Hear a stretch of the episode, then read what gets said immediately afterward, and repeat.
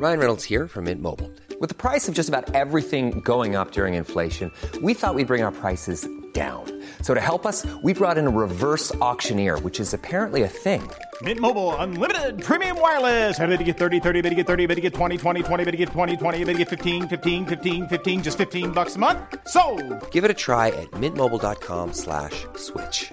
$45 upfront for three months plus taxes and fees. Promo for new customers for limited time. Unlimited more than 40 gigabytes per month. Slows. Full terms at mintmobile.com. Savez-vous quel site industriel meurthe-et-mosellan a eu son propre hôpital? Bonjour, je suis Jean-Marie Russe. Voici le Savez-vous Nancy Un podcast écrit avec les journalistes de l'Est républicain. Selon son propriétaire Solvay, l'usine de Dombasle-sur-Meurthe, qui produit carbonate et bicarbonate de sodium, est l'une des plus anciennes de ce groupe industriel. Implantée à l'entrée de Dombasle en venant de Varangéville depuis 1873, cette soudière a même eu, par le passé, son propre hôpital installé au centre de Dombasle. Construit en 1909 dans le cadre d'une série de mesures sociales voulues par le patron du groupe, le belge Ernest Solvay, cet hôpital était voué à soigner les soudiers et leurs proches et comprenait également une maternité. Il fermera finalement pour devenir, dans les années 60, un centre médico-social, puis une clinique, la clinique Saint-Don, incluant elle aussi une maternité.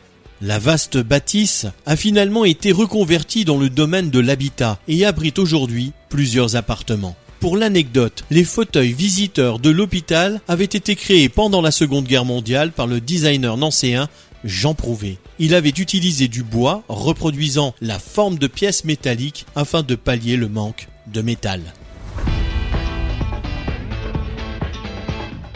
Savez-vous pourquoi les majorettes de marron étaient connues un peu partout en France?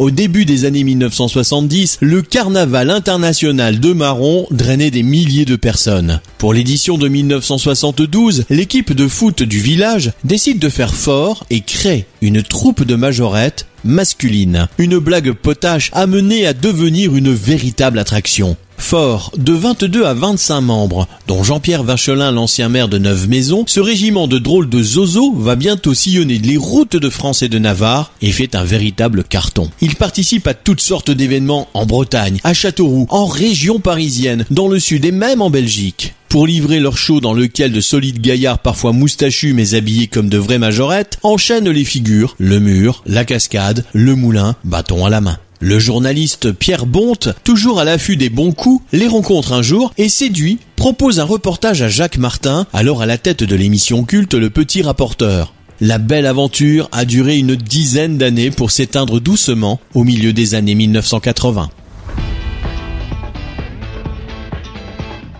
Savez-vous quel objet ancien d'exception a été découvert dans un jardin à Tantonville?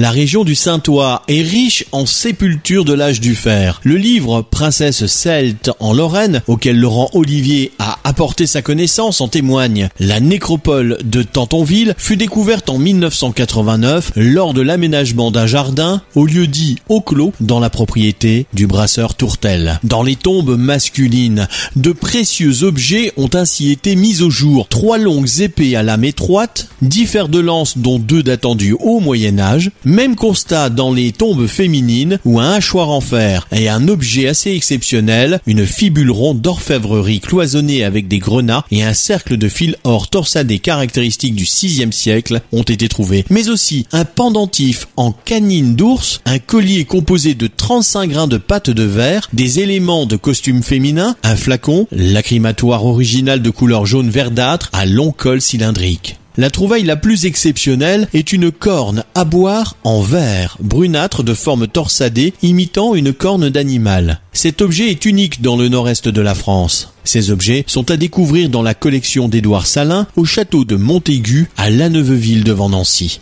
Ils permettent de cerner approximativement la chronologie de la nécropole de Tantonville, tard vers le milieu du VIe siècle et se poursuivant durant le tiers du VIIe siècle. Abonnez-vous à ce podcast sur toutes les plateformes et écoutez Le Savez-vous sur Deezer, Spotify et sur notre site internet. Laissez-nous des étoiles et des commentaires. Hi, I'm Daniel, founder of Pretty Litter. Did you know cats tend to hide symptoms of sickness and pain? I learned this the hard way after losing my cat, Gingy. So I created Pretty Litter, a health monitoring litter that helps detect early signs of illness by changing colors, saving you money and potentially your cat's life. Pretty Litter is veterinarian developed, and it's the easiest way to keep tabs on your fur baby's health right at home. Go to prettylitter.com and use code ACAST for 20% off your first order and a free cat toy. Terms and conditions apply. See site for details.